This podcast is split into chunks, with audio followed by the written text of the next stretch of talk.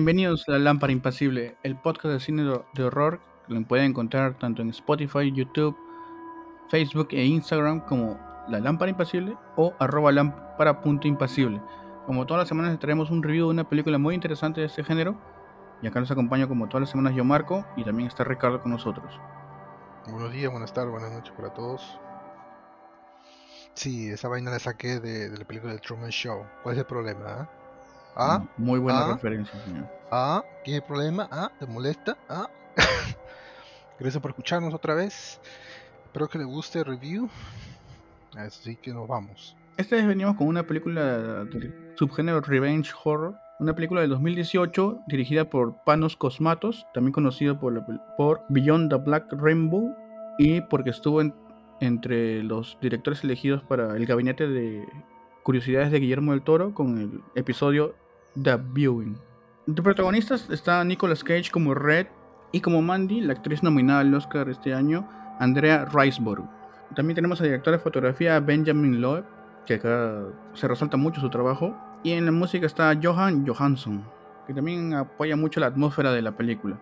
Es una de esas películas en las que Nicolas Cage había participado en bastantes de género de horror, así caletas, y que fueron demostrando que él aún seguía activo, digamos, en el mundo de la actuación.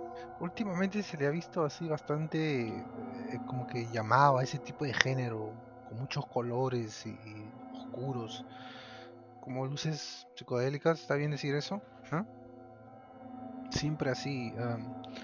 y en, esta película la misma vaina, que, que no es malo, ojo, no me estoy quejando, solamente me parece raro que el tipo que hacía Con Air y después hacía eh, Contra buscando el claro buscando la, el tesoro este en Mount Rushmore empieza a hacer este tipo de películas es bastante interesante el rango de, actuación. Yo creo que puede ser porque le permite hacer más cosas no o sea es un poco un género más libre no es tanto un como, como no es un cine comercial te limitas a ciertas cosas que te quiere la, la producción o los ejecutivos para vender en sí. En cambio cuando vas a un cine más de nicho, más independiente, o de horror, donde puedes realizar lo que sea con lo que quieras, porque es, al final no es que su meta sea vender en sí, o sea, sí, quieren ganar plata, pero también quieren demostrar otras cosas, ¿no? Con historias distintas. Y bueno, esta, esta película Mandy está ambientada en 1983, trata acerca de esta pareja que vive en las montañas, tranquila, todo. Tienen como una relación este, muy tranquila, ¿no? Un poco, como dijo Ricardo, con luces psicodélicas también. Y medio filosófico, si no, si no me equivoco. Sí, la clásica este, vida rural, ¿no? Así donde estás en una casa de muchos acres y después tienes que ir a trabajar y son como 40 minutos. Sí, es tranquilo, pero también es alejado. Y algo también que destaca de esta película es que está, como agarra mucho del, del género del metal, ¿no? La estética más que nada tanto en los títulos, en la vestimenta que ellos tienen. La vestimenta sobre todo, mano, es definitivamente el 80, Motley. Bueno, ellos viven tranquilos, tienen una vida normal, hasta que un día Mandy se cruza con en, en, la pista, en la carretera, con una van donde iba el líder de un culto, del culto de los niños del nuevo amanecer, donde su, su jefe es este Jeremías Sant, que de la nada se quedó fijado en Mandy, que la vio por una vez y dice yo quiero tenerla. Entonces decide unir a toda su banda, todo, traer, convocar gente, unos motociclistas así bien darks, bien raros, para llevársela. Y, o sea, y al final logran su objetivo, pero como que ella se revela, o sea, no, no cede ante, ante sus palabras. Y al final terminan matándola, pues, La terminan matando enfrente de, de, Nicolas Cage, de Red. La queman viva dentro de un saco de dormir, Y le hacen ver todo a, a Nicolas Cage. A Red, perdón. Y tú puedes ver todo. No ves exactamente cómo la queman, o sea, no ves en primer plano eso, pero lo que sí te muestran es cómo sufre Red al ver a, a, su amor muriendo frente a él y sin poder hacer nada. Y sin ninguna razón en sí también, o sea, no le habían hecho nada. Cuando empieza a procesar la pérdida de su mujer, oh, tal actuación de pata, en verdad empezó, te hizo sentir pena, a mí me hizo sentir mal a pesar de que uno entiende, ¿no? Eso no es real. Es que por la injusticia también, pues ellos no se habían buscado nada de ese problema, solamente por el capricho de otro. Terminan tumbando todo su mundo, porque el mundo de, Red era Mandy. Era como que lo controlaba, como lo que lo mantenía en pie. como que dan a explicar como que era su diosa para él seguir un camino tranquilo en la vida. Y de ahí es donde empieza el camino de la venganza de la película. Donde él va a buscar este algunos amigos que tenía, que les habían guardado sus armas, que parece que él ya tenía un pasado así violento porque todos lo reconocen. Él no es nuevo en esto parece y él decide ir a buscar. Y es donde ya vemos un poco acá lo más psicodélico, lo más metafórico de toda la historia, donde vemos su camino de la ira, cómo sobrellevar esta pérdida. O sea, no cualquiera se pone triste, ¿no? Se dice, pucha, se no he querido y vive un duelo. Él no, él dijo, no, yo voy a tomar venganza y voy a ir hacia donde está esta persona que me ha quitado todo mi mundo. Y es donde vemos que no es la típica historia, o sea, de que va a buscar y encuentra a una persona, va y lo mata, ¿no? Sino te lo, el director te lo, te lo narra o te lo pone de una manera más, este, como si estuvieras yendo a los mismos, al mismo infierno. Porque hay una pandilla de motociclistas que, bueno, son, son, son, se drogan ellos bastante, o sea, con un tipo de LSD que los hace parecer como que demonios de negro. Inclusive aguantan golpes, todo y son salvajes, pero inclusive llega a pelear con uno, lo atrapan, él despierta de nuevo. Y puedes ver las. Las peleas me parecieron lo más chévere de, esa película. Tiene muchas referencias, dice, inclusive con algunas películas de artes marciales. Y una de las sugerencias del director este, para el personaje de Red es que le hizo ver a Nicolas Cage una de las películas de Viernes 13. Inclusive hay una referencia porque ellos viven, el Mandy una les dice que ellos viven por cerca de Crystal Lake. Es una referencia exacta a esta saga de terror. Y más allá, veniendo, o sea, de la, recomendación que le hizo el director es porque el personaje de Red tiene que agarrar un poco de cómo era Jason. O sea, Jason una fuerza imparable que asesina a todo lo que se encuentra por ahí. Y cómo él se, tenía, se tendría que ver eh, en esta película. Mira, yo honestamente creo que... Es que, ¿sabes que Me olvidé preguntarte esto. Te iba a preguntar. Como dices tú, ¿no? Mira, cuando ves los colores, no me voy a percatar los colores, pero sí obviamente entendí que era esta persona era su ancla emocional, pues huevón, ¿ya? Es su ancla emocional. El pata quería salir de ahí como sea, ¿ya? Por algún motivo, ya sea bueno, malo, qué sé yo. Pero no le gustaba ese lugar. Y él le dice, no, no, no, esto, es nuestro hogar. Y el pata se la, se la come. Entonces no le dice, pero no crees que vamos a estar mejor, yo voy a trabajar duro por ti. O sea, si hay una posibilidad de estar mejor, ¿por qué no estar mejor? Entonces, si esta mujer está diciendo esto y él no dice absolutamente nada, significa porque sí, entonces esta persona es muy importante para él. Todos alguna vez hemos estado así, ¿verdad? Con una persona. Y lamentablemente, pues, te demuestra que no todo el mundo puede mantenerse de pie después de una pérdida de esa, ¿no? La gente se rompe ya. Listo, es, es lo que pasa. Y le pasó esto al pobre Red, que no solamente es, es se exalta pues por el consumo ¿no? de, este brebaje que, parecía un, tarro de Quaker o algo así, ¿no?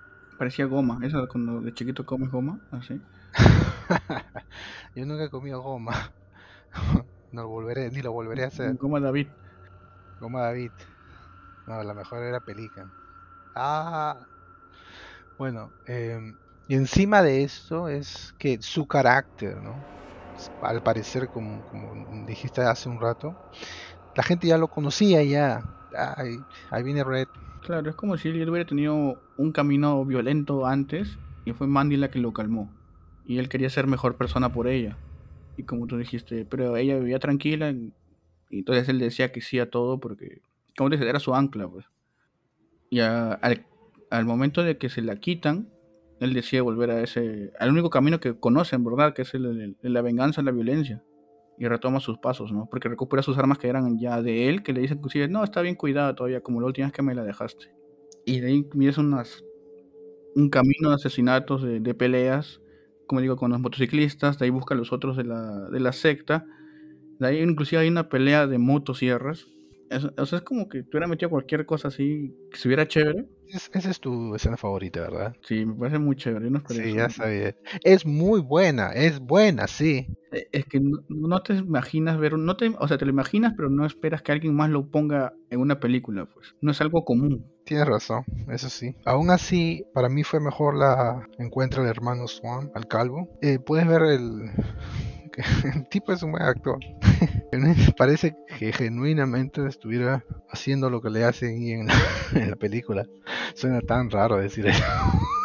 Le hacen este, suplicar por piedad, pero tenía la boca ocupada. Claro, así es. Y como dice Ricardo, tú llegas a ver el pánico en, la actuación del hermano Swan. Inclusive en general creo que todas las actuaciones han estado muy bien. Tanto inclusive también del líder de la secta, cuando entra en pánico. O sea, tiene como un, sub y baja en su personalidad. Es que es un engreído. O sea, lo que pasa es, lo que él ha hecho siempre es encontrar gente de mente débil, pues lamentablemente. Así funcionan los sectas. Y como les pide cosas y ellos lo hacen, está habituado a que eso pase. Entonces piensa que todo el mundo se va a doblar a, su voluntad. O rendirle pleitesía a, ellos, a él, ¿no? Entonces apenas encuentra una resistencia bastante fuerte, se regresa pues a su, a su estado primal, ¿no? De bebé, ¿no? Ok, empieza a llorar y a pedir perdón y todo eso.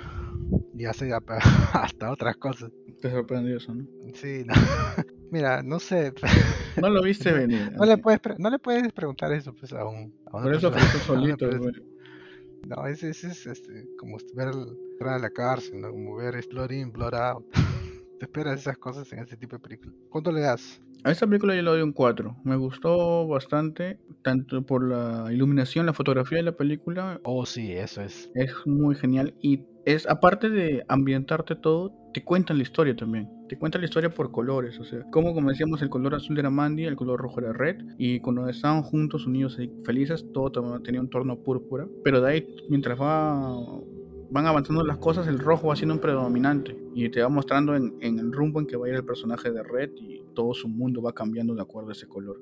Eso me pareció genial. Y las actuaciones muy chéveres, las peleas como digo, muy bacanes. Ha sido una película bien, bien psicodélica de ver, o sea, para imaginarte todo bien. ¿Y tú cuánto le pones? Yo lo igual, como dices, la fotografía es de la muy, muy, muy, muy interesante. Normalmente no me, no me atraen mucho esto, pero ese tipo de, arte, pero no, no me cansó para nada todo eso.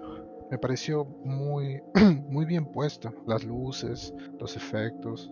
Intercala con animaciones en cierta parte también. Ah, pero por supuesto. Y esta también es una referencia a una película de los 80 que se llama Heavy Metal, que tiene todo este estilo de animación. Y el metal también, obviamente. Entonces, ¿tú recomiendas esta película al público del Perú y el mundo? Por supuesto que sí. La actuación de Keisha es que, es que tiene esa cara, mano. El, brother es, sí es buen actor, ¿ya? Pero esa cara en la que empieza a pelar los ojos y todo eso, cae perfecto para esos efectos en los que solamente se ve rojo, rojo y encima la sangre. Lo hace ver como un, desquiciado, ¿no? Una persona que se ha roto, que, ya no... lo único que está en la, en la, mente es el deseo primal, ¿no? De algún tipo de venganza, ¿no? Me haces daño y te mete hago daño, ¿no? O sea, dice que el papel le caía a pelo. Sí, me agradó. Son buenas todas las actuaciones. Y yo también la recomiendo para que lo vean. Es dura creo que dos horas si no me equivoco. Deberían verla, es una experiencia interesante. Como digo, por la fotografía, por la historia. E, es algo fuera de lo común. O sea, no han visto una película de venganza como esta. Y bueno, tampoco les hemos contado el final de la película porque queremos que la vean también, así que nos hemos aguantado solamente con detalles así a grandes rasgos, en las partes que nos han parecido chéveres y, y así para que se animen a verlo. Con eso ha sido todo por ahora con el review de la película Mandy del 2018. Eh, esperemos les haya gustado. Ya saben, si quieren verla pueden encontrarla. Creo que está por internet. No se olviden de seguirnos en todas nuestras redes sociales, tanto en Instagram, Spotify, YouTube, Facebook, como La Lámpara Impasible o arroba lámpara.impasible. Se agradece mucho que hayan seguido escuchándonos hasta ahora, que siempre les traemos películas que pueden haberlas conocido o pueden ser nuevas para ustedes y eso es muy bueno para que todo este género del horror siga siendo más conocido y más, más accesible para todos. ¿Algunas palabras finales? Así es. Gracias a todos por escucharnos otra vez. Espero que les haya gustado la conversación aquí sobre la película. Ah, por favor, hagan caso, síganos en todas las redes sociales y déjenos agradecerle de nuevo tiempo. Nos vemos en la siguiente. Lámpara impasible.